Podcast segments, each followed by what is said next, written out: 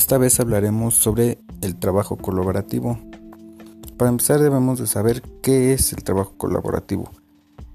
Es aquel en el cual un grupo de personas intervienen aportando sus ideas y conocimientos con el objetivo de lograr una meta en común. Pero sin embargo, este lo, lo confunden mucho con lo que es el trabajo en equipo a lo que es el trabajo colaborativo. La diferencia de este es la producción de conocimientos y no tanto la optimización de resultados. En este cada uno de los integrantes en este sentido aporta, coopera, interviene en aquellas áreas del proyecto que denomina más. Y por supuesto, el objetivo del principal del trabajo colaborativo es compartir conocimientos bajo una concepción altruista del saber. ¿Qué quiere decir esto?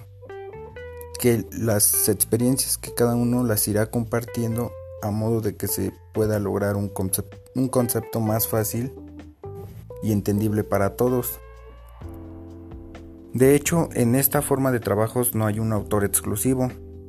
Algunos ejemplos de trabajo colaborativo lo podrían ser plataformas como Wikipedia, Linux o el proyecto Gutenberg. Se unen y cada uno da sus conocimientos para tener una definición más amplia de su información.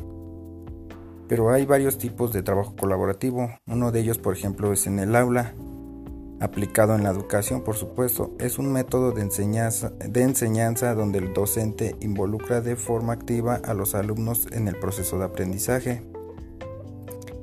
Entonces se basa en el diálogo, la comunicación, la negociación, la explicación para estimular el aprendizaje, ya que en un contexto de interacción y cooperación social resulta más estimulante para el desarrollo del pensamiento, y quiere decir que con la interacción y la cooperación de todos y en podría decirse en vivo se resulta más fácil aprender todo el diálogo permite contrastar puntos de vista y opiniones, la reflexión y el pensamiento crítico.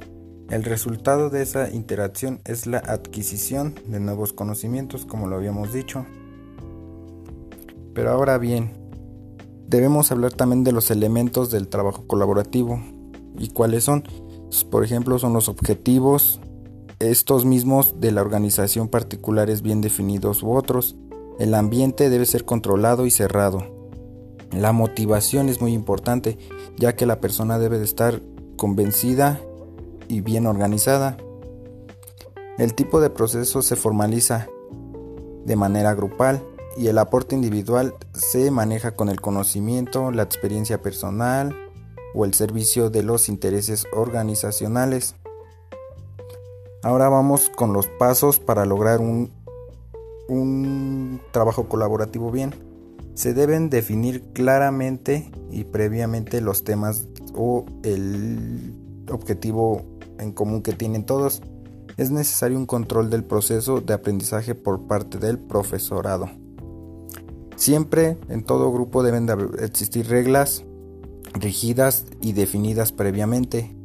El desarrollo personal supeditado a los objetivos organizacionales. La productividad es el fin, ya que al último se sabrá qué fue lo que aprendieron. Y bueno, una que debe de existir es la preocupación, la experiencia en función de los resultados. La motivación es extrínseca. Y bueno, bien, para concluir, puesto que las personas somos seres sociales e inter interdependientes nos vemos beneficiadas o perjudicadas por las decisiones que tomamos, colectivamente. Trabajar de manera colaborativa nos permite potenciar nuestras capacidades, intercambiar conocimientos y distribuir tareas para lograr satisfacer necesidades individuales y colectivas. Cuando privilegiamos la cooperación, además que todos ganamos, administramos los recursos que tenemos, potencializando las habilidades de cada uno y tejemos redes de apoyo. Bueno, esto sería todo y ya vimos una breve explicación de lo que resulta un buen trabajo colaborativo.